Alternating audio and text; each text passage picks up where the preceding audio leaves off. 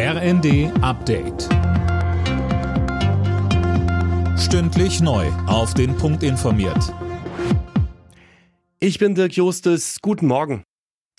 Die Streikwelle rollt weiter über Deutschland. Seit der Nacht ruft Verdi die Beschäftigten in den Sicherheitsbereichen an elf Flughäfen zum Streik auf. Es wird mit massiven Ausfällen gerechnet. Für morgen sind dann Warnstreiks im öffentlichen Nahverkehr angekündigt. Montag war der GDL-Streik bei der Bahn zu Ende gegangen.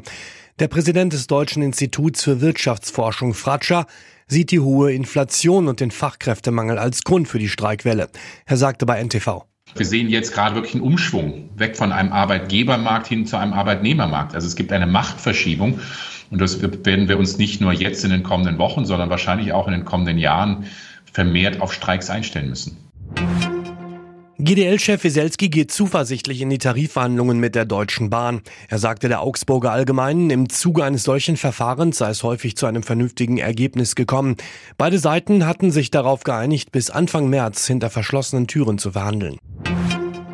Auch der Februar bringt wieder Änderungen mit sich, unter anderem bei der Kennzeichnung von Fleisch, Jana Klonikowski. Ja, da muss jetzt auch bei unverpacktem Schweine- oder Geflügelfleisch immer dabei stehen, woher es kommt. Außerdem werden sogenannte Ersatzfreiheitsstrafen kürzer. Wer beispielsweise eine Geldstrafe von 60 Tagessätzen nicht zahlen kann, muss jetzt nur noch 30 statt 60 Tage ins Gefängnis.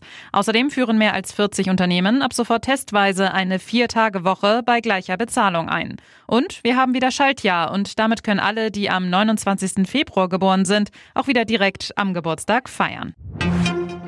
Paris ist auf der Suche nach bezahlbaren Unterkünften für die Olympiahelfer. Selbst ein Airbnb-Zimmer kostet im Zeitraum der Sommerspiele mittlerweile im Schnitt über 1000 Euro die Nacht.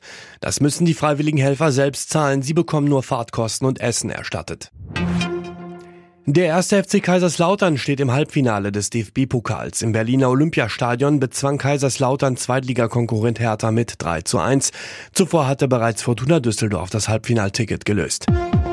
Alle Nachrichten auf rnd.de